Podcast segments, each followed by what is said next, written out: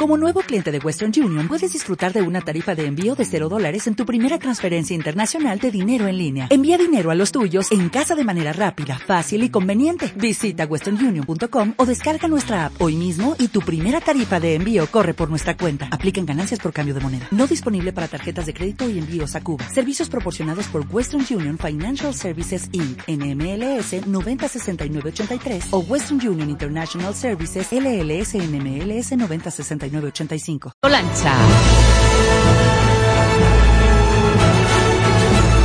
Aquí nos tienes a los del cine, pasito a pasito, fotograma a fotograma, nos colamos ya en el mes de agosto, nuestro primer mes de agosto, por cierto, y además tocando el primer cumpleaños del programa de cine de Radio Castilla-La Mancha.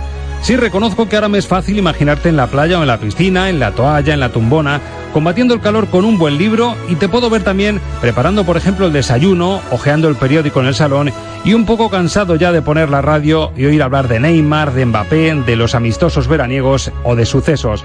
Por eso te pido que nos hagas hueco y dejes que a ese libro que tanto te está gustando le acompañe este rato de cine en el que queremos refrescar contenidos.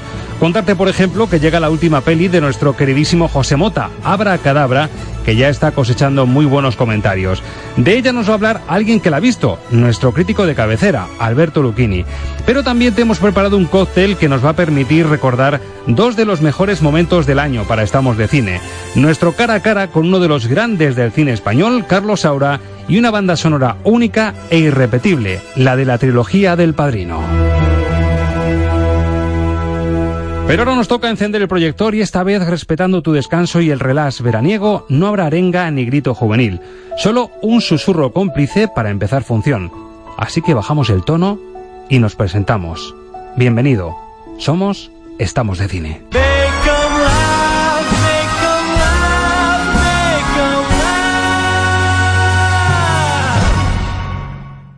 Hola amigos, soy José Mota y mando un saludo muy cordial a los oyentes de Estamos de Cine, de Radio Castilla-La Mancha. Y ya sabéis, como en la radio de uno, en ningún sitio. Pues la acabas de escuchar José Mota saludando a Estamos de Cine hace apenas unas semanas con motivo de la entrevista que disfrutamos con él en un hotel de Madrid. El actor y cómico manchego va a dar mucho que hablar desde ya gracias a la película que se acaba de estrenar en las salas de cine. Su título seguro que ya te suena, Abra Cadabra. La dirige Palo Berger y le acompañan en el reparto Maribel Verdú y el omnipresente Antonio de la Torre. El tráiler suena así. Estás guapísima, te lo juro, te pareces a Madonna. Dice de Maradona, gilipollas. ¿No vas a tocar los huevos con el Barça? Carlos. A mí no me provoquen más. Señoras, señores, tengo el gusto de presentarles un espectáculo de hipnosis único en el mundo. ¿Se puede ser más tonto que este tío? Carlos, por favor. ¿Algún voluntario? Un aplauso para el voluntario, ¿no? Os quiero pedir, por favor, que miréis atentamente mis manos. Tenéis sueño. Un, dos, duerme. Bueno, pues aquella entrevista con José Mota nos hizo mirar precisamente a este fin de semana y al estreno de la que es su segunda película, en un 4 de agosto. Pero nuestro preparado y avezado experto cinéfilo de cabecera vio la cinta hace ya unas semanas y está en condiciones de hacer un veredicto para este programa. Así que, desde ya, acomódate, sometemos a nuestro filtro crítico nuestro estreno preferido de la semana. Los estrenos de la semana en el filtro Lucchini.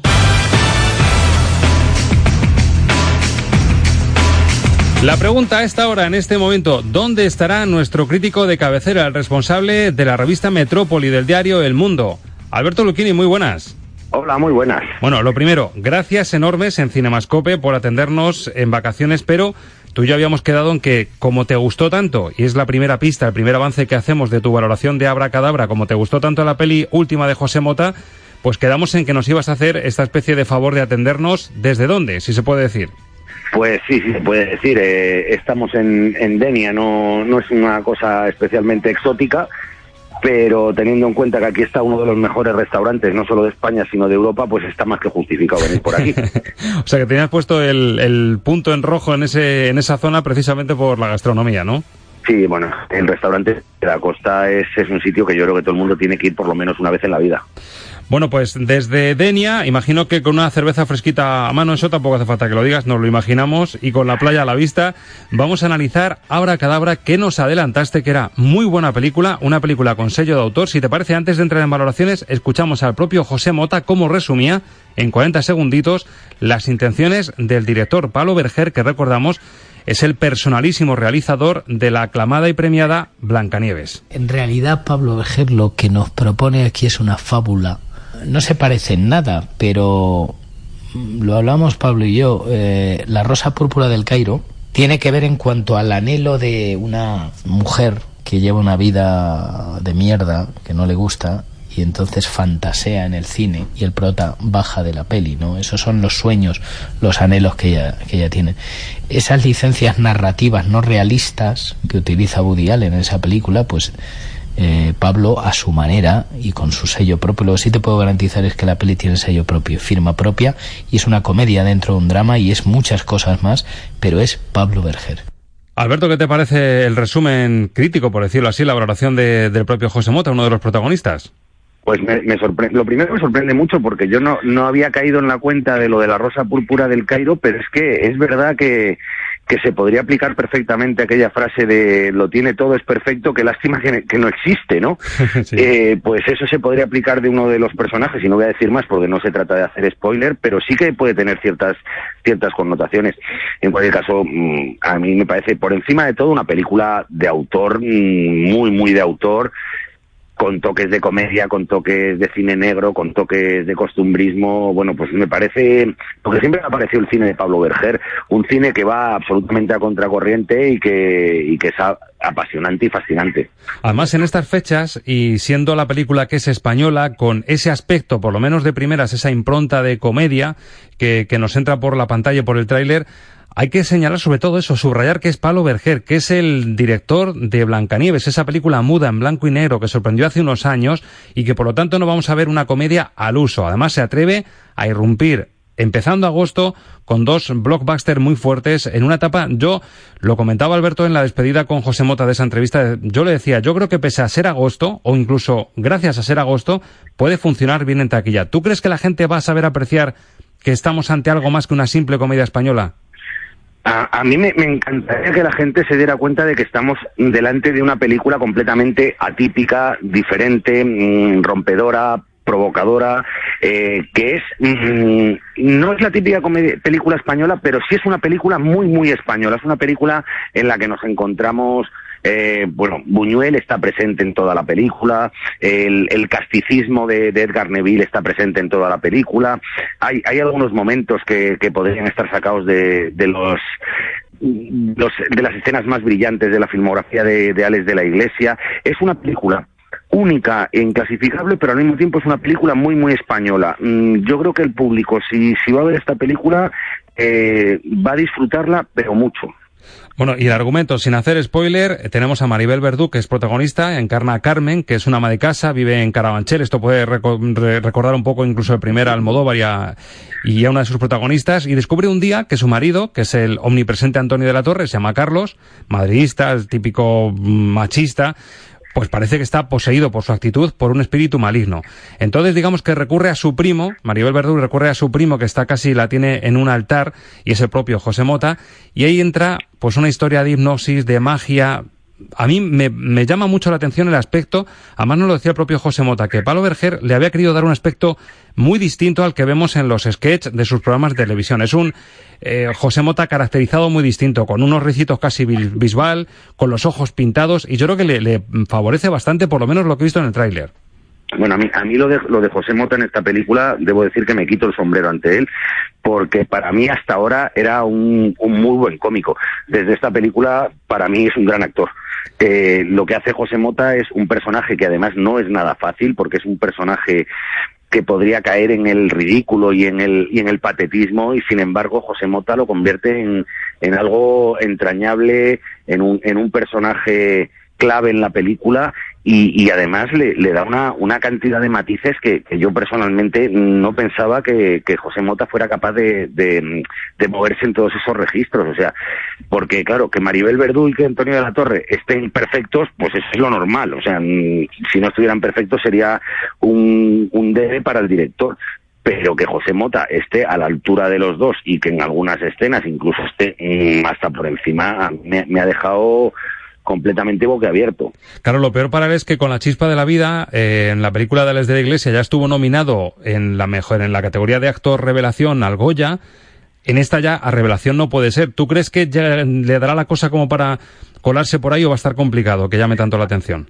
A ver, a mí, a mí el hecho de que si José Mota no está nominado como mejor actor de reparto por esta película me sorprendería mucho. Uh -huh. ya, lo, ya, luego que se lo den o no, mmm, entramos en otros factores, pero desde luego la nominación al Goya, vamos, eh, es que me parece evidente para los tres protagonistas. ¿eh? Bueno, y sobre cinco, eh, te iba a decir estando en verano, pero bueno, es que el verano es una muy buena estación para el cine, como estamos comprobando. Sobre cinco, ¿tú qué le pondrías a, a Abracadabra? Pues para mí Abracadabra es una película que se queda en el cuatro y medio porque el final no acaba de ser tan redondo como todo lo que ha, lo que ha pasado hasta ese final. Me parece que en el final, eh, o sea, Pablo Berger eh, durante toda la película eh, está haciendo triples mortales sin red y le van saliendo bien. Y el final intenta hacer un cuádruple mortal y no acaba de, como dicen en los mundiales de gimnasia, no acaba de, clavar los dos pies en el suelo y ahí baja unas, decimitas y se queda en un cuatro y medio, pero vamos, aún así me parece de momento, de momento la, la gran película española del año. Bueno, cuatro y medio son palabras mayores. Vamos a atentar a Alberto Lucchini como el diablo a Jesucristo en el desierto y le traigo a un pedazo de actriz bellísima como Charlize Theron con este tráiler que va a ser la gran competencia de Abra Cadabra en cartelera, o por lo menos una de ellas, Atómica. Yo elegí esta vida y sé que eso algún día me matará.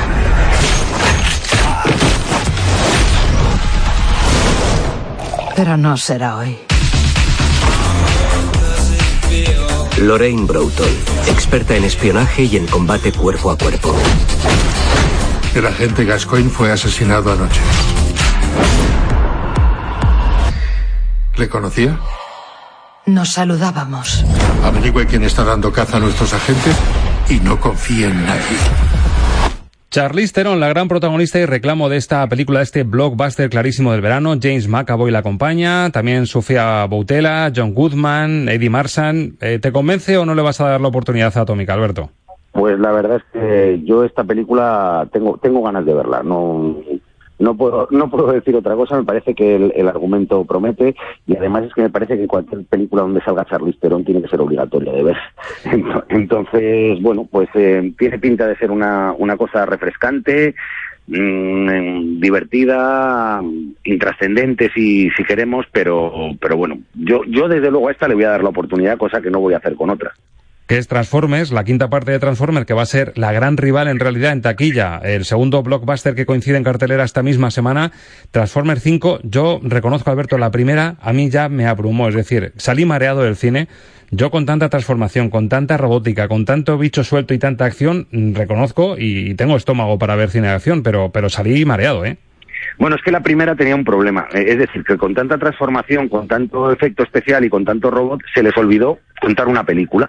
Entonces era una sucesión de, de imágenes impactantes sin un guion detrás y claro, durante dos horas no hay quien esté viendo transformaciones porque se convierte en una sucesión aburridísima. Yo la primera me pareció absolutamente plumbea, eh, la segunda, puedo opinar solo de la primera media hora porque luego me salí del cine y del resto no puedo opinar más porque decidí que Transformes y yo estábamos mejor cada uno por nuestro lado. Esta, esta vamos a hacer exactamente lo mismo y el que quiera ir a ver Transformers que la disfrute y que me la cuente. Pues ese es el consejo y el, el mensaje de nuestro crítico de cabecera. Alberto Luquini, por ahora, estamos en el primer fin de semana de agosto. Para ti, de momento, porque se han visto muy buenas cosas, por ahora, ¿cuál es la peli del verano? Por lo que ya hemos visto. Pues la peli del verano estaríamos entre entre Dunkerque y Abracadabra. Vaya, o sea que pones Abracadabra en, en, en el top 2 ahora mismo de, del verano, que es mucho decir. Eh, digamos que la ponemos execua, ¿eh? Bueno, bueno, pues me parece una gran noticia y una gran valoración, así que toda la suerte del mundo a nuestro José Mota Abra Cadabra y a esa apuesta por un cine muy distinto español, pero que ojalá siga dando mucho calor. Alberto, de nuevo, gracias en Cinemascope, a lo bestia de verdad por hacernos este huequito desde la playa de Denia y seguiremos hablando. Feliz descanso. Pues muchas gracias y ha sido un placer, como siempre.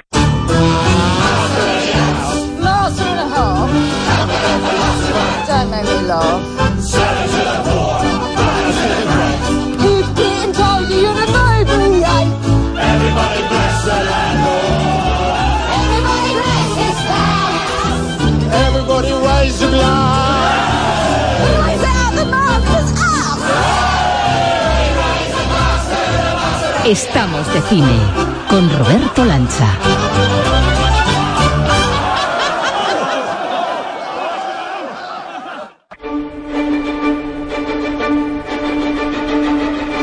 La entrevista de la semana en Estamos de cine.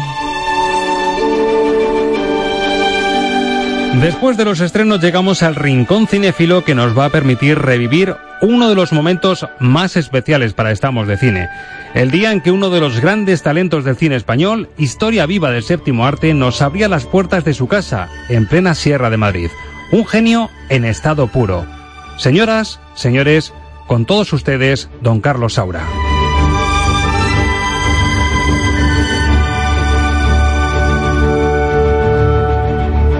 Don Carlos Saura, bienvenido a Estamos de Cine y un enorme gracias por atendernos en su casa. Nada, aquí estoy a tu disposición. Yo te trataré de tú, ¿eh? porque lo de usted, no, la verdad es que no me, no me funciona, pero en fin, si usted me trata de usted, pues vale, ¿no? Faltaría más. Señor Saura, mm, la gente que recuerda sus películas y le vienen los grandes títulos de su filmografía, quizá olvide mmm, que ha tenido un vínculo con Castilla-La Mancha también y con, con, ciudades muy importantes. Y claro, rebuscando un poco en el baúl de los recuerdos, nos encontramos en el año 58, si no nos falla las fechas, usted hizo un, una especie de documental sobre Cuenca Capital. Y es un, una ciudad a la que iba usted mucho con su hermano, con Antonio, con Gustavo Torner. Claro, porque, porque bueno, nosotros hemos veraneado en, en Cuenca muchos años, ¿no? Mi padre compró una casa allí cuando mi, mi hermana estaba enfermo que tuvo una tuberculosis ósea, ¿no? Estuve en la cama varios años, entonces compré una casita en Cuenca cuando no iba nadie allá arriba, a la parte alta de San Pedro, y hemos estado viviendo ahí muchos años, y luego mi hermano ha heredado toda esa casa, ¿verdad? Y ha tenido el estudio hasta, hasta que se murió, ¿no? O sea, que realmente hemos ido a Cuenca muchísimo, ¿no? Y se cumplen además, no sé si, imagino que sí tiene noticia de ello, se cumplen 20 años de, del aniversario de Cuenca como ciudad patrimonio de la humanidad. Y se está mmm, digitalizando y se está mejorando precisamente su documental. El documental es mío, además. O sea que fíjate, de las pocas cosas que son mías, el documental es mío. Nadie me ha pedido permiso, en fin, bueno, es igual. Yo lo cedí a la Filmoteca Española con mucho gusto y que se haga la publicidad de Cuenca, pues estupendo, ¿no? Me llama la atención porque entiendo que son sus inicios, hablamos del año 58, es decir, usted sí, ya tenía... 57, incluso... O 57, usted ya tiene un caché, es decir, para que le encarguen, le hagan este encargo, usted ya tenía, como cineasta empezaba... No, a... más, más, como fotógrafo, ¿no? Uh -huh. Yo era fotógrafo ya conocido, había hecho exposiciones en Cuenca de fotografía. Entonces, yo era más conocido como fotógrafo. Incluso cuando ingresé en la escuela de cine, todo el mundo se sorprendió muchísimo porque yo no, que, no quería ser fotógrafo de cine, digamos, sino quería dirigir películas. Entonces me, se sorprendió todo el mundo mucho, ¿no?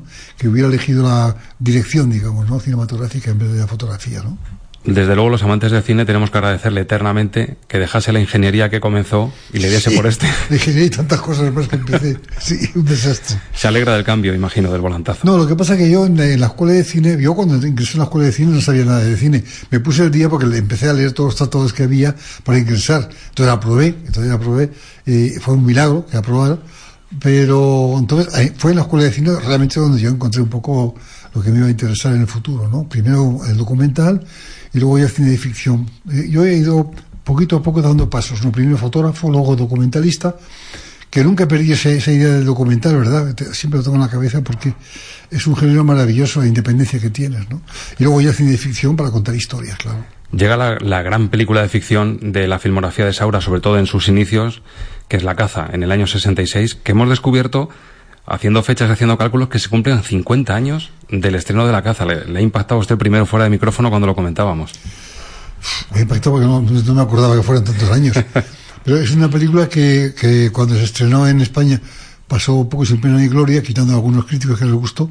Incluso eh, hay una anécdota que siempre digo que hay un crítico que, que salió de la primera proyección que no me conocía y me dijo, tú eres Saura, ¿verdad? Y dije, sí. Dijo, vaya una mierda de película que has hecho. Te digo esto para que veas en qué país estamos, ¿no?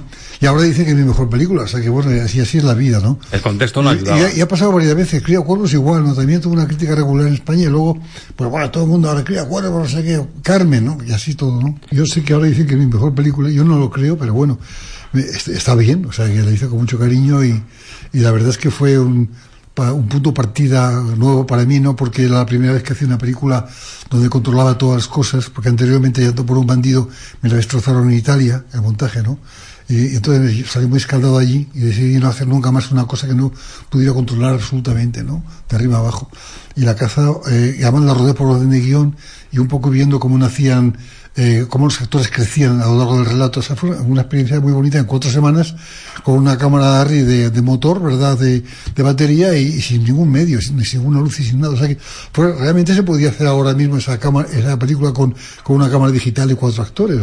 Decía usted que no sería su película preferida. Yo sé que a un creador, a un cineasta, a un artista le molesta mucho que le hagan elegir una película, pero sí, imagine que usted ahora mismo es un profesor de cine en, en- en una universidad, en una academia, y realmente tiene que recomendar para la posteridad una película de Saura. Pues mira, yo te recomendaría, yo, últimamente, claro, porque reúne una serie de cosas que estoy trabajando, ¿no?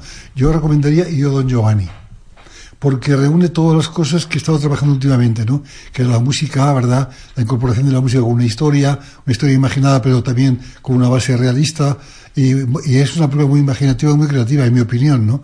Y creo que es un- una especie de mezcla de ópera, teatro, ¿verdad? Cine, que, que me fascina mucho ese tipo de, de, de- de trabajo, ¿no? Que, que empecé un poco, si quieres, ya en los musicales con Antonio Gades y luego, luego con tango y luego, en fin, con no sé, etcétera, ¿no? Si enfocamos, si ponemos el foco en el cine español, que ha vivido muchas etapas, mm, todavía no hemos vivido una etapa como la que usted compartió con los Berlanga, con los Bardén, con Rafael Azcona de guionista, con Mario Camus. Se llegó a hablar de una nueva ola de cine español de cineastas que estaban aportando algo muy importante encima en un contexto que no era propicio como era la dictadura franquista. En los 90 parece que hubo otra especie de nueva ola que se llama, ¿no? comparándola con la Nouvelle Vague francesa, ¿no? Por utilizar el término. ¿Cree usted que desde entonces se ha llegado a rozar ese momento tan dulce que tuvo el cine español o tuvo unas características que hacen que sea muy difícil de repetir? Yo creo que todo nació en la escuela de cine, en la antigua escuela de cine, ¿no? Porque yo he sido profesor ahí seis años, ¿verdad? Eh, profesor de Víctor Erice, de Angelino Fons, de, de Mario Camus, de no sé, tanta gente, ¿no? Y mm, creo que nació de allí, ¿no? Nació de ahí de un fermento que había de necesidad de cambiar el cine español. Y bueno, y, y tuvimos la fortuna de poder hacer ese tipo de cine en esa, época. Y yo creo que es una época realmente eh, novedosa y, nueva, ¿no? En el cine español. Luego ha habido, hombre, estupendos directores que los hay, ¿no? Pero yo creo que esa época, como tú dices, ha sido única, yo creo. Porque, pero porque había históricamente muchas cosas que coincidían, ¿no? De, de- de rebeldía, de querer cambiar el cine español, hacer un cine diferente, también hacer un cine, yo empecé con, con los golfos más en la calle, casi sin focos y sin nada, con actores naturales, o sea, un tipo de cine distinto, ¿no? Un poco también paralelo al Lubelbach, si quieres, o, o al cine, al free cinema inglés, o sea, todo de una corriente que hubo en el mundo entero y que en España, pues, eh, yo creo que, en fin, hicimos lo que pudimos, ¿no? Hablábamos el otro día, don Carlos, con, con Raúl Arevalo, un actor que se ha pasado a la dirección, ha hecho sí, tarde sí, para la ira, Sí, lo sé, lo sé, que es un tío muy bajo, estupendo, sí. e incluso dijo que había intentado hacer un cine, no recuperar un neorrealismo perdido en España, sino estas películas últimas que se están haciendo, sí es verdad que son muy pegadas a la calle, hecha con las tripas. Raúl Arevalo decía que tarde para la ira, uno de los referentes era el cine de Saura, sobre todo el del Sí, principio. ese- lo sé, lo sé, lo sé. ¿Cuál es la última película de cine español que dice hay esperanza todavía? Que haya Hombre, no sé, yo, yo no, no soy un experto en cine español, no, no te lo puedo decir, voy poco, muy poco al cine, ¿no? Aunque veo una película todos los días, pero bueno, pero claro, tengo miles ahí para ver, es que es una, una, es una- otra cosa tremenda, la inflación que hay. Pero no, yo creo que el año pasado hubo un cine muy interesante en España, hubo otras, otras películas estupendas, ¿no? La Isla Mínima, por Sí, ejemplo. por se está ejemplo, la Isla por- Mínima estaba muy bien hecha, muy, muy interesante. Ese, ese puede ser a lo mejor el nicho del cine español. el- Bueno, por lo menos eh, eh, te- tenía una calidad, ¿verdad? que Y una novedad, estaba hecho de otra manera, tenía un talento de punto de vista de dirección más, más creativa, ¿no? Siendo un argumento más o menos tradicional, ¿verdad? O sea, que en ese sentido no, no había ninguna invención, la invención estaba dentro de la facturación de, de la película, una interpretación muy bien. O sea, no, una película muy interesante. Y así a escondidas, don Carlos, ¿no ha visto usted una, alguna de estas de superhéroes, de estas americanas que hay ahora con tantos efectos? ¿O eso, o eso ni, ni, ni por asomo? Sí, a veces las veo, ¿no? Mm. Bueno, a- a- ayer me llevó, mi familia me llevó a ver la última película de esta de, que va a ser Inferno, ¿no? De Sí, una especie de, de código da Vinci, es insoportable la película. es, es inaguantable. Claro, está muy bien hecha, tiene una foto maravillosa y está muy bien interpretada, pero es una, es una tontería tan grande, ¿no? Todo, todo esto son trampas y mentiras, ¿no? Pero bueno, uno va, uno va eh, también a, esa- a ver esas cosas. Además, me, obligan a comprar palomitas y, y, bueno, y la bebida. Entonces, claro, tú ves esa película como si fuera cine americano, pues bueno. Lo que pasa es que yo me aburro. O sea, llega un momento en que digo, bueno, si ya sé lo que va a pasar, esto es un aburrimiento, esto es un. Y luego ese sonido estruendoso que les ha dado por poner con una música tremenda, que a mí me pone un poco enfermo, ¿no? me, destru- me destruye los oídos. No me lo imaginaba yo comiendo palomitas en el cine, don Sí, Carlos. sí, pues por, por la familia, voy con mi hija y voy con mi mujer. A la vez, pues venga, hago todo el paripé, ¿verdad? Bueno, pues venga, vamos, paciencia. Don Carlos, proyectos, ¿en qué trabaja? Eh, tenemos Pues mira, este trabajo, en- no te digo ya ninguno porque ya me canso. Porque trabajo como en cinco o seis proyectos. Están todos en, a punto de, de- Pero nadie se decide. O sea, está todo el mundo igual. Con, con lo de Picasso, con una película en la India. Tengo otra, o- otro musical para hacer entre Cuba y España. En fin, no sé, varias cosas, ¿no? Y está todo en el, en el, ¿cómo te diré? En el limbo, ¿no? O sea que es un momento difícil. Le falta encontrar el nicho de Woody Allen, una película al año y encontrar ese... ese... Bueno, pero es que Woody Allen tiene una ventaja muy grande porque yo, yo vamos, no, no lo conozco, pero sé muy bien, porque además él habla muy bien también de mí, ¿no? Woody Allen es muy, es muy simpático, trabaja ahora con Víctor Storaro, lleva dos películas con él. Y Woody Allen tiene una ventaja, es que produce él, y ese ha sido mi error, pero es que yo soy incapaz de producir, ¿no? Si yo fuera productor todo es más fácil, ¿no? Porque me voy a Francia, me voy a Alemania, monto un tinglado y hago la película, y me arriesgo y la hago, ¿no? Pero claro, de esta manera es muy difícil porque depende de, terceras personas, ¿no? Don Carlos, ahora vamos a estar muy pendientes de, de los nuevos proyectos, de lo que esté por llegar y simplemente decirle desde Estamos de Cine, desde Radio Castilla-La Mancha y personalmente que ha sido un privilegio y un honor que nos abra las puertas de su casa y agradecerle pues con un gracias enorme en Cinemascope. No, hombre, gracias, gracias a vosotros y, y me gustaría volver a Toledo. Pues, bueno, volver a Toledo, voy de vez en cuando, ¿eh? O sea que no. Pero incluso rodar en Toledo es una maravilla. Est- Estar ahí en el parado, ¿verdad? Viendo el amanecer. Toledo es una maravilla, que ello es una cosa, es un placer. No sé, yo a Toledo siempre que voy, y, he llevado mucha gente. ¿eh? Y, y en otra época de historias franceses que han venido, los he, los he mandado a Toledo para, para que vean Toledo. Sí, sí. Don Carlos Aura, un honor, un privilegio y de nuevo las gracias por atendernos y por darnos esta entrevista que se nos va a quedar en el recuerdo seguro. Nada, hombre, muchas gracias a vosotros. Hasta siempre. Nada, y viva Toledo. Viva Toledo. Que está muy bien. Y Castilla-La Mancha. Un Eso, saludo. y Castilla-La Mancha.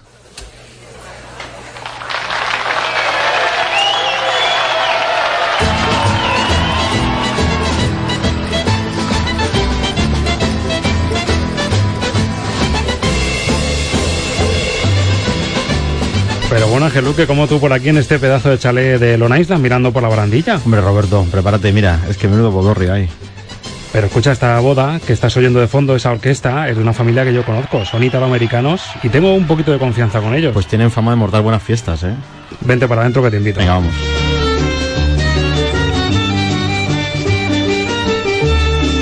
Mira, esa que está bailando ahí tan guapa es la hija del jefe de todo esto. Se llama Vito. Y resulta que es un tipo que nació en Sicilia, en un pueblito muy pequeñito, y que hizo aquí fortuna. No quiero utilizar la palabra porque no les gusta que se utilice la palabra, pero está metido en una red de gente muy poderosa. Y mira, vamos a ir a su despacho ahora, si te apetece. Está reunido ahí con gente, pero vamos a escucharle porque mira, ese es el despacho y creo que está hablando con alguien. Vamos a oírle. Ahora vienes a mí a decir, don Corleone, pido justicia. Y pide sin ningún respeto. No como un amigo. Ni siquiera me llamas padrino.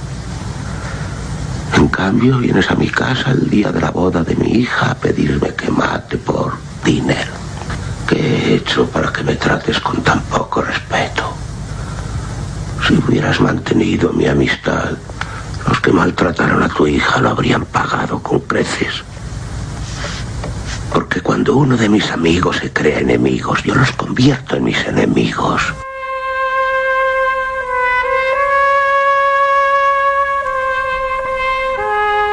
Y un consejo, amigo, hay que llamarle el padrino. El padrino, sí, sí, sí. Y cuidado, ¿eh? ¿Te parece que merece una sección de las bandas sonoras de Estamos de Cine? Desde luego, sí, eh, tendríamos que ceñirnos y decir, oye, hay que quitar muchas, hay que dejar solo unas cuantas, unas poquitas. El padrino sería una de las que tendría que estar obligatoriamente. Como nos gusta decir Ángel, estamos pisando terreno sagrado de las sí, bandas sí, sonoras. Lo que ves es lo que oyes. Música para soñar cine con Ángel Luque.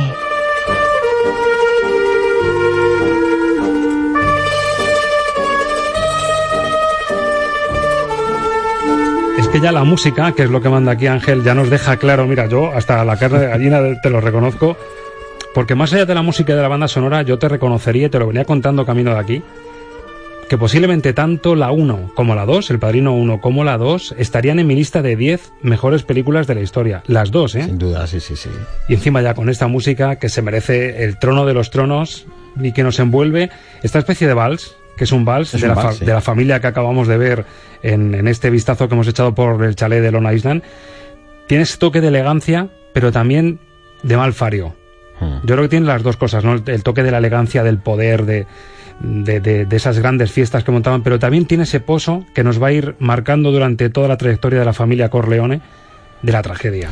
Sí, has definido muy bien lo que, lo que Nino Rota, que es el compositor de esta banda sonora, quiso hacer, y es mezclar mm, dos cosas que es por un lado la historia de una familia, porque realmente cuando uno se puede analizar tranquilamente El Padrino, ¿es solo una película de mafiosos? Yo creo que va mucho más allá, es una película de familias y de los lazos familiares, ¿no? Porque precisamente la forma de reflejar la película, las fiestas, los bautizos, las bodas, las reuniones familiares, es único, es, es- es- es espectacular lo que hizo Coppola ahí, ¿no?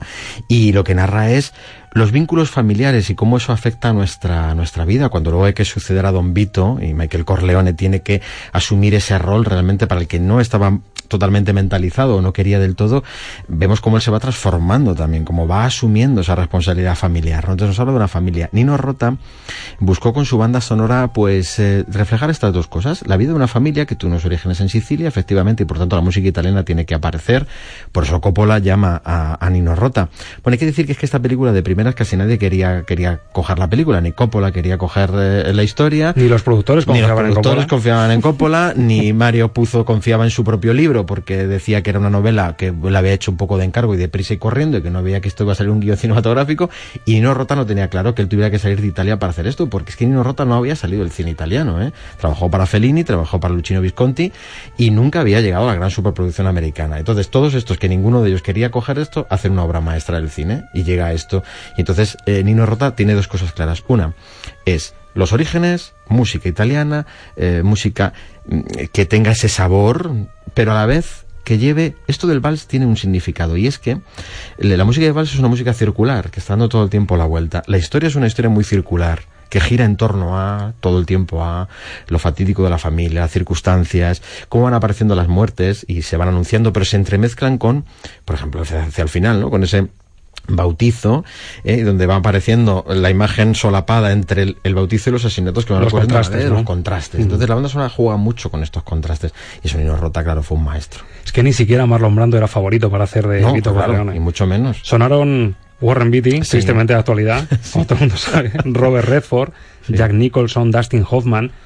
¿Quién te dice a ti que a lo mejor alguno de ellos hubiese dado en la diana y sería ahora lo que es Marlon Brando y el recuerdo del padrino? Pero ahora mismo cuesta mucho.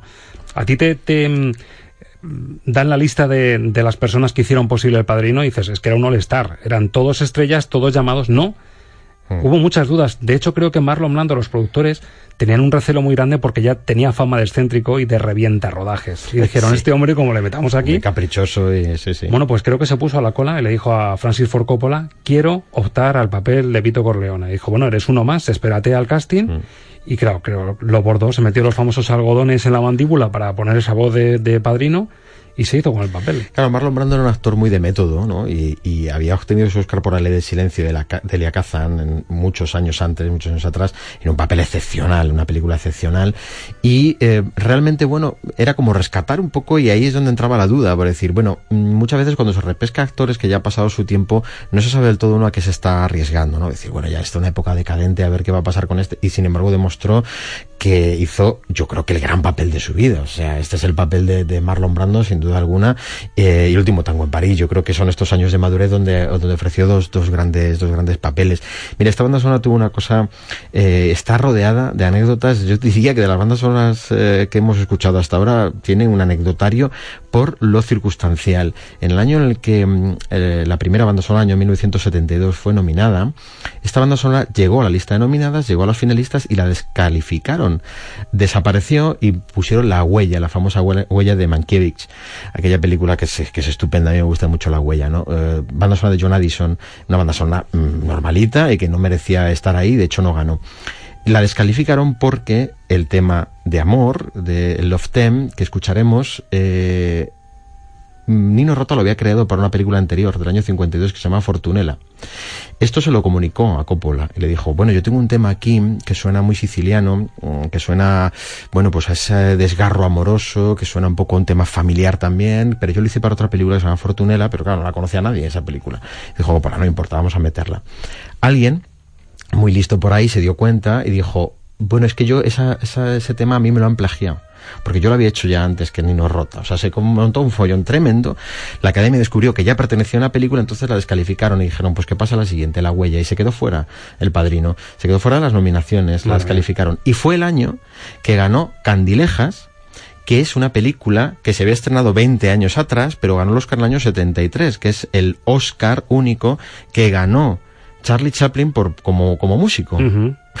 Curiosísimo, es el, el, Oscar que ganó Charlie Chaplin como músico y que no pudo ganarlo hasta 20 años después de la película porque no se había estrenado en Estados Unidos. La coherencia de la Academia de Hollywood que bien conocemos ya, ¿verdad? Tristemente. Exacto. Bueno, para llegar a ese tema de amor, que es otro de los que marca, aparte de este vals eh, que más se masca tragedia, la elegancia, la tragedia de la familia Corleone, para llegar a ese momento romántico tenemos que atravesar también un túnel muy duro para la familia Corleone porque Vito tiene a su hijo pequeño, que es Michael Corleone, que es, digamos, el más estudioso, el más tranquilo, muy desvinculado de los entresijos de la familia, y resulta que por pues mm, azares del destino, ¿verdad? La vida Y, la ruta de la propia familia, pues se ve involucrado en el intento de asesinato de su padre.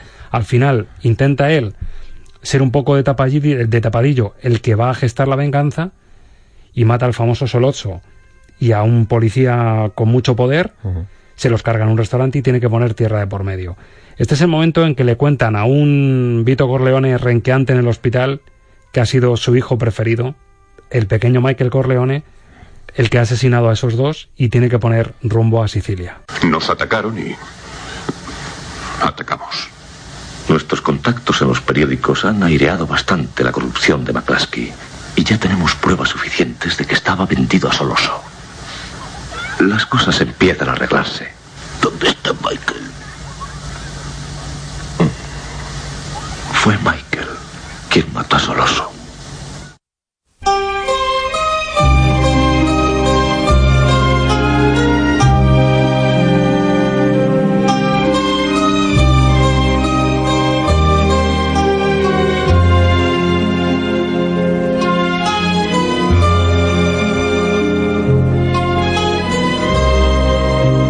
Michael el que mató a Solozzo. Claro, lo que viene después que la imagen de Marlon Brando, de Vito Corleone en la cama, poniendo unas caras como diciendo no, por favor. y lo que significa que haya sido Michael y que tenga que poner tierra de por medio e irse a la Sicilia natal de la familia Corleone y al pueblito de Corleone a protegerse de lo que le viene encima. Y ahí descubrimos esta Sicilia maravillosa, primaveral, sí, maravillosa. exuberante y, y las raíces de esta familia que decías tú antes hablando de, películas de la mafia, yo creo que la clave del padrino y de que haya gustado a tantos millones de personas, aparte de la calidad que tiene, es que te hace sentirte parte de ellos. Sí, sí, sí. Igual que en uno de los nuestros les ves asesinos, dices que, excesos, que frío, mucho más Pero en el padrino te logran meter en la pomada te, llegas a identificar un poco con ese regustillo por el poder que tienen. Sí, al final el tema de propio de la mafia, el tema de los asesinatos, etcétera, no es que quede accesorio porque no queda accesorio, pero queda como inevitable, es decir, forma parte de esa forma de entender la familia, es decir, es como que no queda más remedio, esto es así, ¿no? En cierta medida, forma parte de la tragedia, ¿no? Porque va más allá de, de simplemente una historia eh, cinematográfica, es que es una tragedia que es el estilo romano, ¿no? Decirlo de alguna manera, y esa forma exagerada de vivir también muy italiana, ¿no? En cierta medida. Ahora, dilema elegir entre las dos canciones, entre el vals asociado a, a la familia Corleone y este tema más siciliano, es que son los, dos, grandes estandartes del padre. Los dos son excelentes, pero curiosamente este tema, el tema de amor, que es el que estamos escuchando, es el más famoso realmente de todos y es el que menos suena en la película. Suena muy poco en la película. Y fíjate, de hecho, para, para que luego la parte segunda fuera nominada y ganara el Oscar, lo que, lo que hizo eh, Nino Rota y lo que hizo Carmine Coppola, porque esa banda sonora está hecha entre los dos. Bueno, de hecho, la primera Carmine Coppola, que es el padre de Francis Ford Coppola. Enchufazo ahí, ¿no? sí, es raro que un hijo enchufe al padre, normalmente suele ser al revés, pero en este caso él pidió a su padre que colaborara en la banda sonora. En la primera eh, él hacía la parte sobre todo de temas eh, más tradicionales, eh, de temas que forman la diégesis de la película, es decir, lo que suena en las bandas, en la música propia de las fiestas, etcétera. Eso lo hizo Carmine Coppola.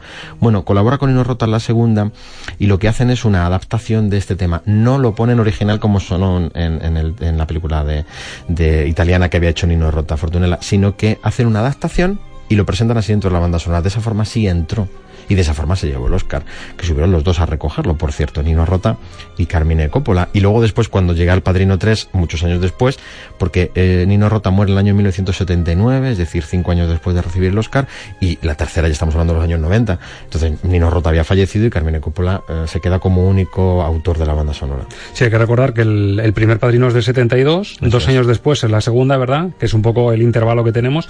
Me encanta este tema porque aparte de ser el tema de amor, como tú bien dices, y así está recogido en la, en la banda sonora, es el tema que se asocia al regreso a Sicilia, pero Eso también es. al amor, al primer flechazo que tiene Michael Corleone cuando llega allí, que se llama Polonia. Apolonia sí. Que es el, el que tema. Muere. Exactamente. Sí, eh, de, de, hecho no estaba pensado como tema de amor realmente, estaba pensado como el tema de Sicilia. Eso es. Más que el tema de amor. Pero bueno, se asocia en ese momento cuando él se casa, descubre ese primer amor, etcétera. Entonces a partir de ese momento forma parte de, de, de, lo que es un tema de amor clásico dentro del cine. Y a partir de ese momento también forma parte de la metodología cinematográfica. O sea, este es uno de los grandes temas de la historia del cine. O sea, hay pocos como este. Mucha gente le confunde con el tema de Lara, del doctor Cibago. Sí. Y realmente, si hubiera que ponernos a los dos, el tema de Lara es de Maurice Jarre, eh, si hubiera que ponernos a los dos en una, en una balanza, este es muchísimo más completo que el tema de Lara. El tema de Lara es un poco repetitivo, si lo analizamos musicalmente hablando. Este es perfecto, es la perfección absoluta. Bueno, tenemos a un Michael al que le rompen el corazón en Sicilia, recarga pilas, conoce sus raíces, pero amigo, se prepara para ser el relevo de Don Vito Corleone. Vuelve con las pilas recargadas a Nueva York, conociendo su historia, y se ve a las puertas de ser el sucesor, de ser el nuevo padrino. ¿Cómo pondría Nino Rota música mm. al nuevo padrino? Este es el final de la primera parte que nos indica, nos encauza que Al Pacino, Él es. Michael Corleone, va a ser el nuevo padrino.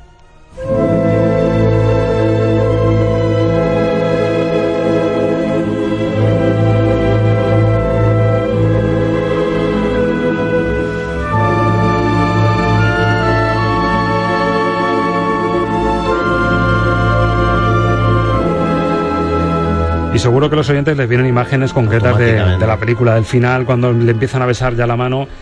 Y volvemos a escuchar una melodía agridulce, pero tirando a agria, ¿eh? más que a dulce. Es decir, bueno pero malo.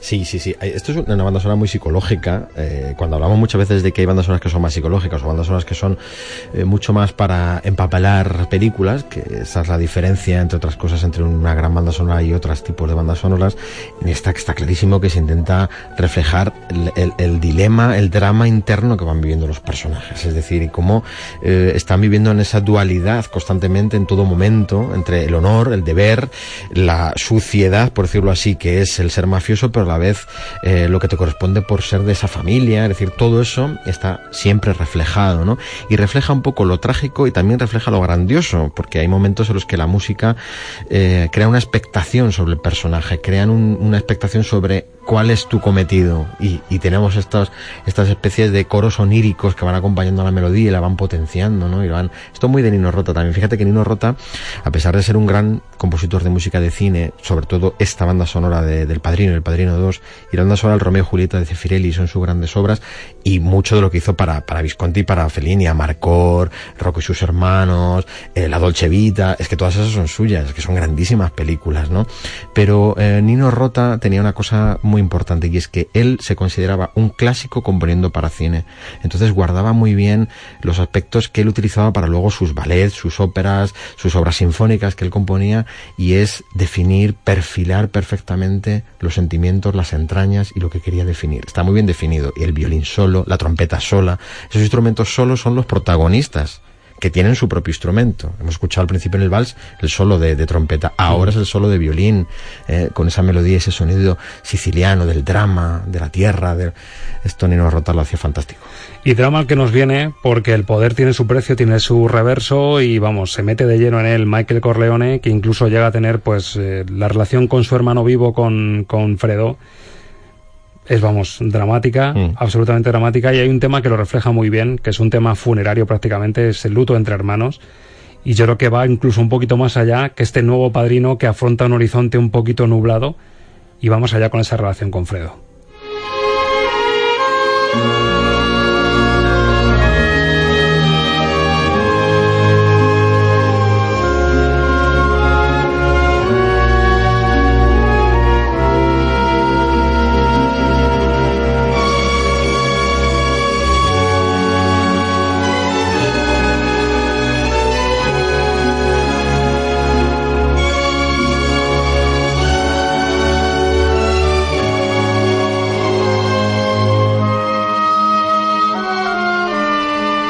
Claro, hablar de la, de la relación de los dos hermanos te viene enseguida esa escena en Cuba en la que Michael Corleone descubre que Fredo le ha hecho una pifia de las buenas y le coge y le felicita el año con un beso que es casi un puñetazo. Sí, esa es, es su sentencia de muerte, realmente. Es- le, le está diciendo bien, pero ya sabes lo que va a pasar. Tú lo sabes, ¿no? Has cruzado la línea. Muchas veces, muchas de estas películas, yo estoy acordando de Camino a la Perdición, por ejemplo, es, eh, es que esta película es el, paradigma de, cualquier película de mafiosos que se quiera hacer. Y estaba recordando escenas ahora mismo de, un Paul Newman ya muy mayor, en un papel me magnífico en Camino a la Perdición, y hay muchas escenas que recuerdan a esto, que intentan asemejarse a ello, porque lo que creó Coppola es eh, puramente el patrón de esto es una película que se debe hacer sobre familias y mafia. Lo demás... Es que consiguió no solo que no fuese una, película basada en la mafia, sino que ha conseguido convertirse en la referencia de lo que es la mafia. Es decir, le dio la vuelta un poco al calcetín y pasó de nutrirse de una historia de mafiosos. Por cierto, no hemos comentado, ¿sabes quién hubiese sido el personaje llamado ese Johnny Fontan, el, el sobrino ahijado de Vito Corleone, que era una estrella de la canción? Tenía que haber sido Frank Sinatra. Ah, claro. Que al parecer en el libro de Mario Puzo estaba basado en él, sí. Frank Sinatra y creo que Frank Sinatra se sintió tan Identificado. malamente identificado que movió sus hilos y su poder para decir, oye, no. mira, esto quítalo del guion, esto quítalo del guion, pero aparecía mucho más en el libro de lo que aparece en la película. Bueno, es que la historia de Frank Sinatra y la mafia también tiene su... Tú imagínate Frank Sinatra que hubiese sido uno de los protagonistas también como ahijado de Vito Corleone hubiese sido ya no va más, ¿eh? Hubiera sido, yo creo que hubiese sido bru- brutal, ¿no? Realmente. Y además De lo Frank poco Sinatra- mejorable. De lo poco, sí, además Frank Sinatra que venía también del cine, en cierta medida había hecho cosas en el cine sin ser un gran actor, por lo suyo era la voz, pero bueno, había hecho cosas interesantes en el cine. Yo creo que si hubiera sido, hubiera sido realmente redondo. Y además eh, ellos mismos se dieron cuenta cuando, eh, aquí es- es- esto se divide como en ser de un equipo o de otro, no me entrar en equipos de fútbol, que esto no es nuestra especialidad, pero se define un poco esto. Tú eres de la primera o de la segunda, de la Padrino 1 o de Padrino 2. A mí me cuesta mucho definirme, porque hay veces que pienso que el 2 supera al 1. La 3, vamos a meternos que es otro momento del cine, es otro tiempo del cine, y bueno, está bien hecha, es una magnífica película, y luego tiene sus detractores en la crítica, pero la 1 y la 2 yo creo que es unánime, que son dos grandes obras, pero luego definirse entre cuál es mejor, la 1 o la 2, superó la 2 a la 1, la 1 reforzó a la 2, la 2 hizo que la 1 fuera más grande. Yo te voy a dar mi opinión y creo que te va a gustar el, el juego de palabras que iba a hacer. Creo que con El Padrino se rompieron dos, dos grandes tendencias. Una, que una película no suele superar a un gran bestseller, a un gran libro. Creo que en el caso del Padrino la película le da muchas vueltas a la novela, estando muy bien la novela. Y creo que fue también el ejemplo de que una segunda parte puede superar a una primera que es una obra maestra. Yo, para mí, para mi gusto y para mi juicio, la segunda parte, aun siendo la primera magistral, le da todavía una vuelta de tuerca a la primera. Pues fíjate que yo he llegado a pensar que la segunda es en realidad no una segunda parte de la primera, de la primera película, sino un segundo tiempo de la primera Exacto, película. sí, Es sí. La primera película en continuación. Y además redondeándola más, porque hay como una maduración en la historia. Se han dado cuenta de hasta dónde puede llegar esa historia y la redondean muchísimo más, pues solo tienen dos años de diferencia. En realidad eh, es una película que puede haber durado cinco horas, pero que se divide en dos. Es una falsa segunda parte. Sí, vamos a decirlo así. Hay un truco sí. ahí. Pero desde luego rompió varios moldes para bien, porque estamos mm, tocando territorio sagrado del cine. Y de la tercera parte no vamos a entrar en sus matices cinematográficos, porque es cierto que está en otra división, pero yo sí rescato, Ángel, en lo musical, una pieza que no está incluida en la banda sonora y que sí nos trae a un esforzado Al Pacino ya muy maduro, que yo creo que pone todo el empeño al hombre, pese a que la película no está a la altura de las otras dos, pero tenemos a su hijo que le pasa un poco lo que le pasó a Vito Corleone con él, que tiene a un hijo que se ha desvinculado por completo de la familia, le da por la vena artística, se hace cantante y coge una guitarra en un momento dado y le dedica un temazo que le va a permitir a Michael Corleone repasar todo lo que él vivió en Sicilia, que es el momento con diferencia musical y yo creo que cinematográfico más bonito de la tercera parte. Papá, quiero ofrecerte un regalo.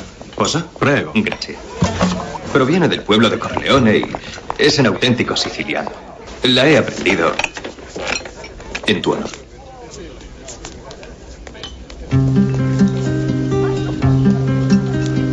Brucia la luna in cielo e io brucio d'amore. Fuoco che si consuma come lume cori.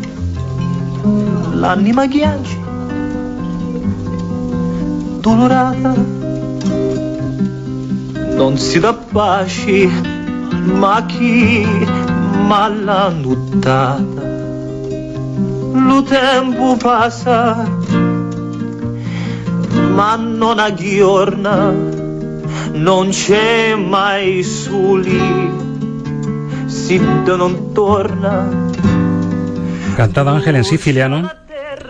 El rostro de Michael Corleone quitándose las gafas, roto por los recuerdos.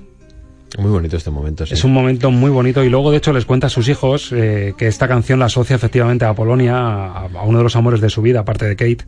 Aquellos momentos, aquellos tiempos, ¿no? Y lo que vivió. Y además lo que hizo Carmine eh, Coppola con esta, con esta banda sonora que fue en la 3, Nino Rota ya no existía, pero había que seguir viviendo de estos temas en cierta medida. Entonces lo que hizo fue reinventarlos, hacer una versión cantada con un solo de guitarra y como una especie de unplugged en, en la película y cantada pues en, en, en su idioma original y, y, utilizando este tema de nuevo porque es inevitable, era, era inevitable. Y fíjate que este tema no nació, como he dicho antes, para ser muy protagonista de la película porque aparece muy poquito, la primera aparece poquísimo, luego ya se dan cuenta que es uno de los temas de referencia y aparece mucho más.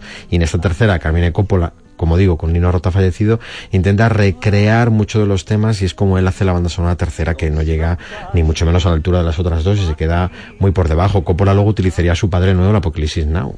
Son cosas curiosas de la vida porque no estaba llamado a ser un gran compositor de cine, pero bueno, son cosas que yo entiendo que entre familia, ya que estamos hablando de películas de familia, pues él hizo un poco de capo de la familia y utilizó a su padre también para Apocalipsis Now, pero realmente las importantes como banda sonora son las dos primeras. Empezábamos sección en un chalet de Long Island, conociendo y escuchando a un Vito Corleone maduro, y te propongo en la despedida irnos al principio. Orden cronológico, estamos en Sicilia, y nos despedimos con el tema que también se asocia, pero con otros instrumentos, a un tal Vito Andolini.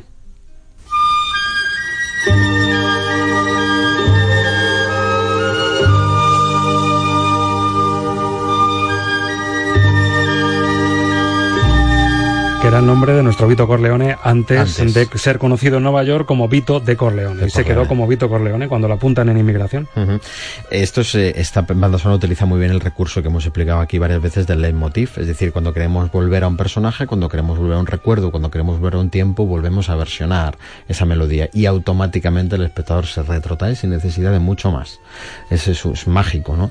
Y eso es de lo que demuestra una cosa que también es muy importante. Yo voy a defender mi parcela y es que la música claro, como arte es mucho más antiguo que, que el cine. Uh -huh. Y por lo tanto le aporta una serie de recursos que el cine los ha sabido utilizar muy bien y que gracias a ellos, pues el cine creció y ha aumentado grandes obras como es esta, El Padrino. ¿no?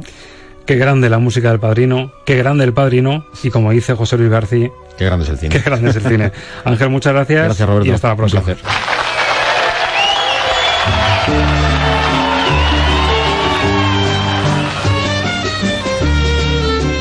Y con este vals de boda con el que empezábamos tan genuino y tan festivo, ponemos el punto y final a esta función de verano de Estamos de Cine, que volverá, eso sí, recuerde, en solo una semana.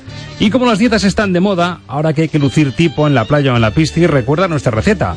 Buenas películas, buenas series y buena música de cine. Gracias por la compañía. Feliz semana.